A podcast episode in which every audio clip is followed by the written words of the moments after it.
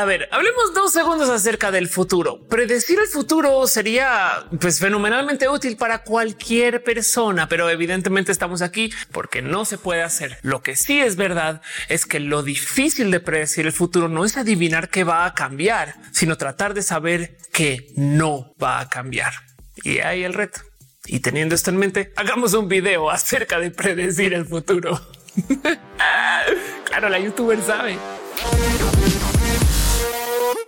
Saben que si pudiera, en vez de hacer este video, nomás les pondría aquí videos de Hans Rosling y les diría véanlos ustedes en su tiempo libre y esa es toda la tarea. Pero tenemos el pequeño problema que uno, Hans no vive y dos, que esos videos están allá en sus canales. Entonces, pues los pueden ver allá para que vendrían a caberles. A fin de cuentas, no es el caso. Si ustedes no saben quién es Hans Rosling, vayan y búsquenle. Fue una persona espectacular que le dedicó casi que su vida pública a hablar acerca de esto, lo que sería como el análisis de la salud del mundo a futuro o de lo que quiero hablar en este video, las proyecciones demográficas. Y es que si bien hablar del futuro es un tema fenomenalmente complejo que mucha gente ha intentado solucionar por millones de caminos, lo que hace Hans Rosling es medianamente funcional porque como ciencia tiene la suerte que los procesos y los ciclos que observa observa Hans Rosling, o sea, estos que tienen que ver con las demográficas y el cómo se mueve la sociedad a lo largo de los años y las décadas, es que justo su campo de análisis funciona con esas velocidades de crecimiento o de decrecimiento. Mejor dicho, si tú sabes cuánta gente están haciendo hoy en cierto país o cuánta gente nació hace cinco años o diez, bien que puedes comenzar a planear alrededor de eso con las estadísticas que ya sabes acerca de cuánto viven en cada lugar o más o menos cómo se distribuyen los estilos de vida de algunas personas y estas cosas que en últimas sí se cumplen a lo largo de varios años. O sea, lo que quiero decir es que la ciencia de el adivinar el futuro de lo que tiene que ver con lo demográfico funciona porque los ciclos y los procesos son tan largos que observar uno o dos, pues ya son décadas enteras y eso permite que medianamente sí podamos ver un poco del futuro. Nuestras vidas son relativamente cortas a comparación de los procesos que se observan acá. Y entonces podemos ver y saber un poco acerca de qué va a pasar a futuro. Y entonces volvamos con Hans Rosling, quien es una persona espectacular que además de ser muy pasional en cómo presenta su información, hace un análisis hermoso acerca de la salud de los países y se topa con algunas cosas que si bien están puestas en la cultura, realmente son cosas que debimos de haber estado observando hace mucho, mucho tiempo. No, de verdad, en serio, vayan y vean sus videos, chequen quién era, vean sus como 272 TED Talks. O sea, si yo lograra hacer 5% de lo que hizo Hans Rosling en vida, en mi vida, ya, pero ya. Bueno, hablemos de qué es todo lo que presentó Hans Rosling. Por un lado está el análisis poblacional de qué va a pasar en cada país según sus expectativas de vida y el cómo vive la gente en cada lugar y el cómo ha cambiado esto a lo largo de los años. Una de las cosas que se presentan muy temprano en las pláticas de Hans Rosling es el cómo la gente piensa de los países de un modo que ya no necesariamente es real. Está totalmente metido en nuestros cerebros el concepto de los países eh, región 4 versus los países región 1, que si ustedes no saben de qué estoy hablando, así es como se segmentaban los DVDs de Estados Unidos versus, digamos, Latinoamérica, siendo Latinoamérica la región 4. Pero lo digo porque hay otro concepto que todavía se ocupa mucho para hablar acerca de países en vías de desarrollo que es esto de los países del tercer mundo. Por si no lo tienen presente, los países del primer mundo son aquellos que en esencia se alinean con Estados Unidos o la OTAN o los países capitalistas de la Guerra Fría y los países del segundo mundo son los países del otro mundo que no son Estados Unidos, Rusia o bueno, la Unión Soviética y quien se alinea con la Unión Soviética es el segundo mundo, mundo uno, mundo dos. Y entonces, ¿qué queda? Pues que hay una cantidad de países que no están ni aquí ni allá y esos que son pues han de ser el del tercer mundo. Y aquí estamos. Sobra decir que los países que no se alinearon con los dos grandes jugadores en la Guerra Fría, pues a lo mejor era por algo económico y de ahí la correlación con que se hable de nuestros países latinoamericanos, por ejemplo, como países de tercer mundo. Hoy en día tiene un poco más esa connotación. Pero una de las cosas que salen a luz cuando hablas acerca de países en vías de desarrollo versus países desarrollados es que en los países en vías de desarrollo se tienen familias grandes que viven poco tiempo versus en los países ya desarrollados donde se tienen familias pequeñas que viven mucho tiempo.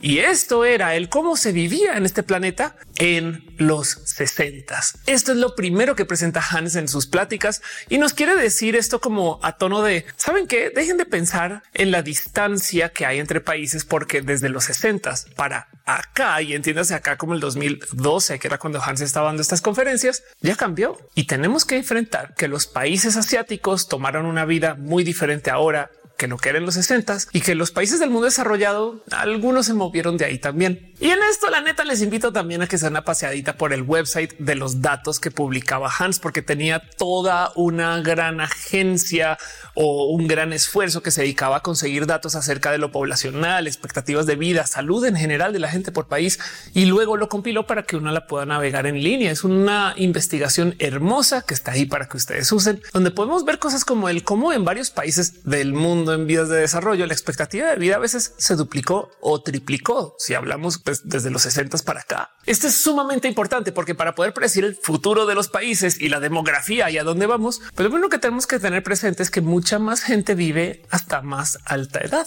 tanto así como mucha más gente sobrevive el nacer.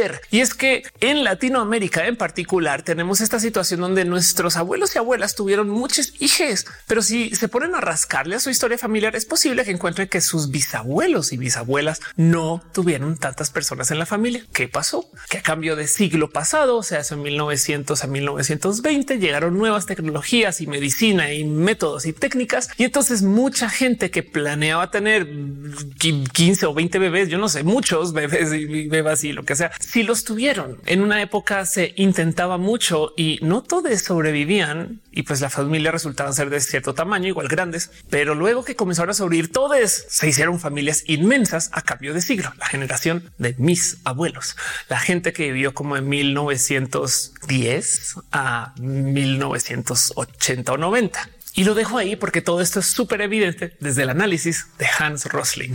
Y lo pongo sobre la mesa porque si queremos ver el futuro de hacia dónde van los países, tenemos que entender el cómo fue que llegamos a tener a tantas personas viviendo en el mundo hoy. Para predecir el futuro hay que saber que no va a cambiar. Y una de las cosas que no van a cambiar es el cómo nos estamos reproduciendo según las estadísticas que tenemos en la actualidad. Hans Rosling hace un análisis hermoso entonces que nos presenta acerca del cómo para poder tener una tasa de subsistencia y crecimiento poblacional hay que tener por lo menos dos y tantito hijes por familia. Ese tantito es porque no todos les hijes luego van y tienen otros dos. Así que estadísticamente hablando hay que tener un poquito más que dos. Pero el punto es este, si en una familia generalmente cis heteroamatonormadas se ocupan de dos personas, generalmente papá y mamá para procrear. Entonces se esperaría que hay que tener a dos personas para reemplazar a esos dos que se van después cuando mueren ya de alta edad. Y con eso se mantiene la población.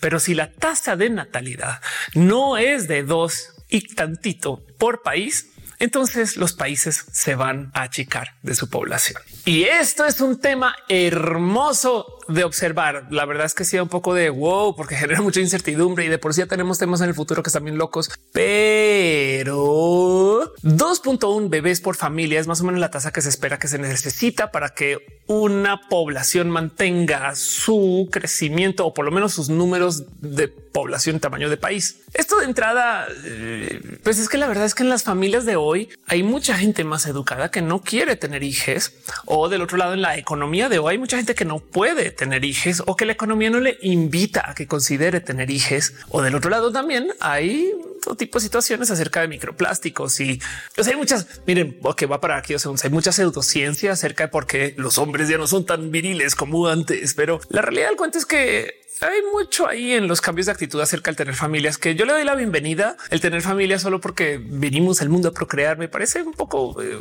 roto. Pero el punto es que si nos sentamos a desmenuzar la situación, hay un buen de países, pero digo, una cantidad titánica de países que van a cambiar porque no están llegando a esa tasa del 2.1. Miren esto, paren ahí, que no les alarme. O sea, esto es más bien un análisis como del, pues aquí estamos y esto va a pasar y el mundo cambia. En una época el centro del mundo era más hacia Europa que hacia Estados Unidos y hoy en día vivimos en Estados Unidos. Y luego se habló mucho mucho, un chingo acerca de cómo China iba a ser el próximo centro del mundo y pues hablemos de eso un poco. Porque ahora sí, hagamos predicciones. ¿A dónde va el mundo? ¿Qué dicen las demografías acerca de los países actuales y qué se espera que suceda? Pues ahí les va. El centro del mundo puede que no sea China. No viendo la tasa de natalidad que hay en China y sumándole que tienen un problema muy cucú porque tuvieron esta práctica del tener un hijo por familia por muchos años, cosa que les va a afectar al súper largo plazo China se espera que tenga una caída demográfica tan grave que puede que se entienda como una crisis demográfica. Las estadísticas varían, pero hay gente que está hablando acerca de cómo China posiblemente pierde 400 millones de personas de aquí al 2050. Y quiero que nos sentemos dos segundos, hagamos este ejercicio de verdad, pónganse en su cabeza en el dónde vamos a estar en el 2050. Y ahora, si ustedes no tienen eso en mente, les invito a que le den una doble consideración, porque de aquí al 2050 hay menos tiempo que de aquí a los 90. O sea, puede que si lo vivamos muchas personas. Toda gente viendo este video, saben, el 2050 no está muy lejos, pero dejo sobre la mesa que China es un país que va a tener una población que decrece año con año. Y como vimos en el mundo del tren del mame, en las economías de alta velocidad y todas estas cosas que suceden en los espacios hipercapitalistas, si China decrece por 50 millones de personas, eso ya es suficiente para que se mueva el mercado. Ahora 400, eso va a cambiar cosas. Entonces les dejo que es posible que la gente comience a hablar acerca de que China no va a estar tan cool de aquí al 2050. Y es que este es todo un tema. A mí me llama mucho esto la atención porque creciendo mucha gente me decía que tocaba aprender mandarín y que tienes que saber que China va a dominar el próximo mm, ciclo de dominación. Igual y un poquito su economía puede seguir creciendo a pesar de ser así más pequeña en su población, pero sí implica que va a haber quien no va a invertir en China porque es un país que tiene de crecimiento poblacional. Hey, si ustedes vivieron en los ochentas y ya tenían una conciencia en los ochentas como de economía global, global o geopolítica, todo el mundo hablaba de que el futuro del mundo era en Japón y se siente en los medios, en las películas, en las caricaturas y demás. Y no lo fue. Entonces es posible que China tampoco lo sea. Veamos este mapa de cuáles van a ser los países que tienen más población o más crecimiento poblacional en 2050 ahorita. Y pues si bien acá China figura, los países son primero India, luego China y luego Nigeria. Esto es muy importante porque se supone que China va a ser el país con más gente eh, del mundo pero esto va a cambiar. Y lo interesante aquí es hablar acerca de cómo que Nigeria, pues es que resulta que el único lugar donde la gente está teniendo muchos más bebés, niñas, niñas por familia es África. Así que si algo va a cambiar de aquí a los próximos 20 o 30 años, es una plática mediática acerca de dónde está creciendo más lo poblacional. Y esto puede impactar el dónde se invierte. Hey, hasta China está invirtiendo en África. Así que les prometo que en los próximos 20 años, en algún momento, y ojalá por entonces se rescate este video, va a ver quién sale a decir África es el nuevo centro del mundo. Si es que no lo están diciendo ya. De nuevo, no más tomando en cuenta la cantidad de gente que hay en un lugar. Miren, es que les voy a decir algo acerca de los mercados capitalistas de la inversión. Requieren crecimiento. Quieren que las cosas se vayan haciendo más abundantes o que más gente pida sus servicios, porque creen que los bienes raíces suben cada año con año. Y es porque ahora sí se acabó el último terreno frente a la playa y ahora sí se acabó la última casa en esta calle. Y todo eso sucede porque cada vez hay más y más y más gente, pero no tiene que ser el caso. Muchos países van a cambiar su orden poblacional y esto es una conversación que tenemos que tener acerca de la disposición laboral en cada lugar. Ya voy más con ese tema, pero piensen en esto. Si no en el 2050, en el 2100, un tercio de la población humana va a vivir en África. Esto es un hecho, a menos que algo cambie guerra nuclear, esas cosas, no? O aliens o, un sismo global o que de repente se trague África el océano. Esas cosas que puede que no pase, pero bueno, de aquí al 2100 pueden pasar muchas cosas también, es verdad. Y Latinoamérica, Ofelia, ¿qué va a pasar por allá? Bueno, esto es aún más interesante porque tristemente para nuestra historia latinoamericana, así como Europa fue una parte centro del mundo por muchos años y luego Estados Unidos y Asia tiene o está teniendo su auge y pronto África, Latinoamérica, eh, pues ya no nos tocó. Así de nos pasó el tren encima. Uy, Estados Unidos y ya se fue, ya va a ir. ¿Qué pasa? Latinoamérica ya está entrando en ese ciclo como de lo que se ve en Europa un poco, que la población activa está entrando a una edad mayor sin que se esté rellenando abajo la pues, tasa piramidal. Entiéndase, la generación que pudo tener sus hijos productivos ya estamos creciendo y no estamos quedando con tantas personas para que nos reemplacen abajo. Entonces, de muchos modos está pasando en Latinoamérica lo que ya le pasó hace unos añitos a Europa. O sea, Latinoamérica también va a entrar en ese como declive poblacional donde vamos a ver qué sucede. México en particular se espera que la tasa poblacional de México no crezca mucho más de 150 millones de personas, que es una cantidad de gente para no más dimensionar. Eso es que era como la población mundial del año, o sea, la era de Jesús. Jesús, si es que vivió, eso es otro video. Pero entiéndase, hace dos mil años en la Tierra había como 130 millones de personas. Eh, no más que ahora eso va a ser toda la población de México. Es mucha gente, sí, pero el tema es que como no hay crecimiento constante, entonces vamos a tener que tener una conversación acerca de otros factores de lo que puede ser el crecimiento económico en México que no venga de lo poblacional, que de paso es un tema que he estado ignorando en todo el video. Ahorita voy más con eso. Como sea que lo vean, lo que sí está sucediendo con México es que está absorbiendo nuevas riquezas de lo que viene a ser la maquila otros países, cosas que vienen de la inversión que antes estaba en China, que ahora vino para acá, cosas que están sucediendo en general con el desarrollo mexicano y sobre todo su cercanía con Estados Unidos y el Temec. Así que para futuro se espera que México sea más pequeño relativamente hablando y más rico. Espera una que mejor distribuido. Pero bueno, estamos futurologiando qué sí va a pasar en Latinoamérica, que según su tasa poblacional o de fertilidad de bebés por familia, donde se van a concentrar la mayor cantidad de personas latinoamericanas de aquí como al 2050 y sobre todo al 2100 en la Ciudad de México, en Bogotá, en Lima y en Santa Cruz de la Sierra. Hey, ¿qué les digo? Es donde más se están teniendo bebés de toda Latinoamérica. Entonces, pues es donde más va a haber crecimiento de todos modos, lo que sea que eso signifique. Entonces, nomás por repasar menos gente en China, más gente en India, mucha gente en África y para Latinoamérica, relativamente hablando, las zonas de mayor crecimiento van a ser en México, Bolivia y en Bogotá y Lima. Pero bueno, para hacer la tarea completa, observemos también el que está pasando en Estados Unidos. Y Estados Unidos tiene una curiosa situación demográfica donde la gente de la generación X, o sea, boomer, X millennial, esta gente del centro de la cual no se habla, según porque al parecer no se pelean con nadie. Cuando la realidad, según yo, yo creo que la gente de la generación X es quien generó la discusión millennial boomer, pero eso es otro video. Esta gente de la generación X tuvo menos bebés por familia que la gente boomer y que la gente millennial. Qué raro de pensar, lo cual, de nuevo, dado que Estados Unidos vive del mercado de la especulación, va a impactar. Hay gente que genuinamente espera que Estados Unidos sea un país con menos capacidad económica por unos años que lleguen las personas de la generación millennial al espacio laboral, pero ya desde la alta edad. Y se cree que con la riqueza heredada de la gente boomer. O sea, esto es totalmente real, que hay quien espera como un pequeño hoyo productivo económico estadounidense por unos años antes de que llegue la nueva generación y en esencia ponga todo a andar otra vez porque no crecimiento de gente estadounidense. Miren, con una kilotonelada de sal, tomen este video, nada, eso se tiene que cumplir. Hay millones de factores que pueden cambiar y por supuesto que no hemos hablado del elefante en la habitación y es que la producción económica no depende solamente de la gente disponible por economía. Bajo esa lógica, Australia y México deberían de tener economías muy, muy diferentes de su capacidad de producción. Y la verdad es que no.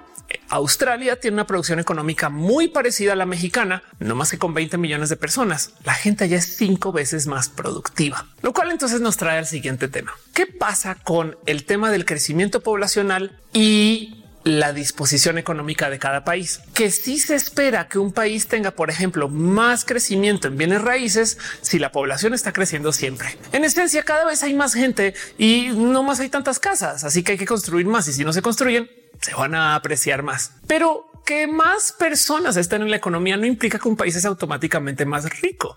De hecho, si esas personas no entran al espacio laboral con la misma capacidad de producción que las personas que estaban antes, pues vamos a tener que en esencia vivir una situación de empobrecimiento, porque si tú tienes una economía tamaño 10 para alimentar a 10, pues viven de cierto modo, pero si de repente se duplica ese número y la economía se queda del mismo tamaño, o sea, la capacidad de producción, entonces tienes una economía tamaño 10 para alimentar a 20, acabas de empobrecer a tu país, lo cual entonces me lleva al siguiente tema. No solo es la cantidad de gente por país, sino es la productividad de cada quien. Y esto es algo que puede cambiar, sobre todo en eras de las inteligencias artificiales o de los robots. Pero ahorita voy con eso. También quiero ponerles un otro tema sobre la mesa. No he dicho nada de la inmigración y la emigración. ¿Qué tal que, claro, Estados Unidos no va a crecer tanto, tiene su hoyo económico que se generó porque la gente X no tuvo tantas personas en su familia, pero llegan muchas personas inmigrantes en ese entonces. No hay problema. Ahora sabemos muy bien que hay países que no van a abrir la puerta y que prefieren irse a pique. Cof, cof, Japón, aunque sepan que pueden reemplazar esos hoyos económicos con gente nueva que venga a otros países. Como sea, el tema de los bienes raíces es totalmente real un aumento de un punto porcentual en la tasa de natalidad actual aumenta los precios de la vivienda unos 25, 30 años más tarde en más o menos un 4 o un 5%. ¿Qué otra cosa puede cambiar que no ha mencionado Feli en su gran video acerca de predecir el futuro? No sé, el cambio climático. Una de las cosas que se habla mucho acerca del cambio climático es cómo vamos a tener espacios y zonas donde el nivel del mar va a subir. Esto es muy debatido, hay mucha plática de que si sucede o no, que si es real, pero a ver, hagamos el pequeño ejercicio de que sí va a suceder y vamos a tomar en cuenta este mapa que nos muestra más o menos en qué zonas, como por ejemplo Veracruz o Tabasco o por ejemplo la playa de Progreso al norte de Mérida. Todo esto puede que esté bajo el agua en los próximos 20, 30 o 40 años, así sea parcialmente. Esto, miren, capaz si no les impacta a ustedes directamente, pero mucha gente va a estar desplazada por esto. Y esto puede causar todo tipo de problemas con esto de la tasa de la fertilidad, la capacidad económica de un país y de por sí la mera capacidad funcional social en muchos lugares. Esto es súper importante. La gente desplazada por esto del cambio climático uh, es un tema muy importante para tomar en cuenta en el futuro y para poder futurologiar, porque de nuevo el tema no es saber qué va a cambiar, sino saber que no va a cambiar. Adicional, hay dos problemas más que vienen con el cambio climático que no son tan famosos, pero ahí están muy bien documentados. Y el tema es que a medida que se calienta el planeta, cosa que sí definitivamente está sucediendo, las zonas fértiles donde se puede plantar se van a migrar. Ya está pasando. Hay una cantidad de zonas europeas donde ya no se puede plantar vino como se plantaba hace 100 años y entonces lentamente se han ido desplazando en Europa hacia el norte y en Latinoamérica hacia el sur, lo cual quiere decir que las zonas más fértiles para plantar básicamente cualquier cosa se van a acercar más hacia Canadá y hacia Siberia en el norte del mundo y en el sur del mundo, pues Chile, pero Chile es trampa. O sea, Chile es, es como es tan alto que es como donde sea que digan sigue siendo Chile. Yo no sé Chile. Bueno, capaz Argentina también le va bien o el sur de Brasil. Pero el punto es que al norte del mundo, estas nuevas zonas que tienen pues una nueva capacidad de hacer nuevas economías de la agricultura, capaz y llaman a muchas personas. Rusia, por ejemplo, es un país que no figura aquí, pero qué tal que con esto de que se vuelve Siberia el nuevo centro del mundo fértil agricultor, capaz y va mucha gente de aquí al 2100 puede pasar, pero volvemos al mismo tema. Esto también va a hacer que mucha gente quiera emigrar de quizás Europa, Estados Unidos. Definitivamente México va a tener un tema. Si vemos este mapa de las zonas fértiles, pueden ver cómo los espacios fértiles de México van a ser más hacia donde está ahorita el desierto. Vamos a ver cómo se ve eso en el futuro. Pero el punto como sea es que gracias a estos cambios vamos a tener muchas personas que se están moviendo que van a darle en la madre a esto de lo que sabemos hoy son las demográficas de cada país, porque estamos observando gracias al análisis de Hans Rosling, un análisis de gente que nace y que se espera que en el mismo país toda su vida, cosa que no tiene que ser real. Pero ahí les dejo. Hay mucho más para tomar en cuenta en esto del análisis demográfico. Países que entran en guerra. Rusia, por ejemplo, tiene un problema. No, no, no, no, no, no. Y es que tiene un hoyo demográfico en la gente que está en edad económica y laboral, sobre todo vatos que deberían de estar trabajando en sus emprendimientos y negocios y lo que sea, pero que no más durante toda la guerra soviética y guerra fría murieron. Y ahora pues hay quien hace el análisis de que eso es lo que está haciendo Rusia cuando quiere invadir a Ucrania, porque Ucrania sí tiene de esa gente joven de esas edades y eso.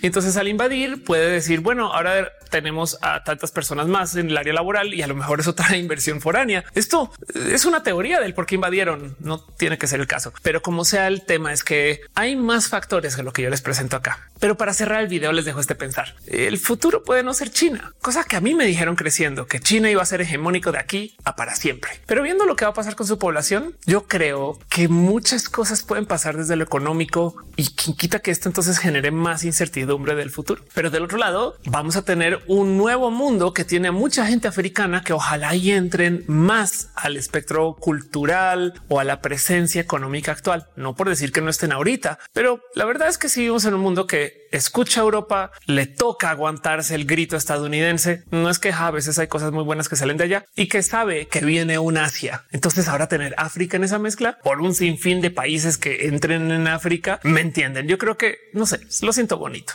Es que una situación así es Smash Brothers África entra el juego, no? Y es guau, qué chido.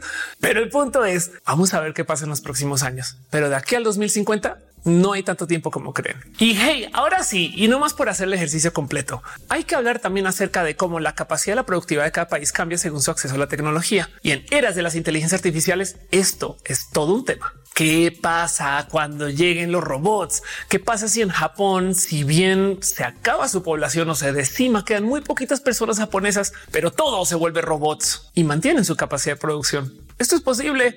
Bueno, estoy exagerando un poco, pero es ligeramente posible. ¿Qué pasa si Latinoamérica se vuelve el centro de la robótica del mundo de aquí a futuro? En fin, mucho de lo que hay que hablar. Pero hoy quería hablar acerca de las proyecciones demográficas y de para dónde va el mundo. ¿Qué creen ustedes que va a ser el mundo del 2050? Déjenmelo saber aquí abajo en los comentarios. Les quiero un chingo. Nos vemos en el próximo video.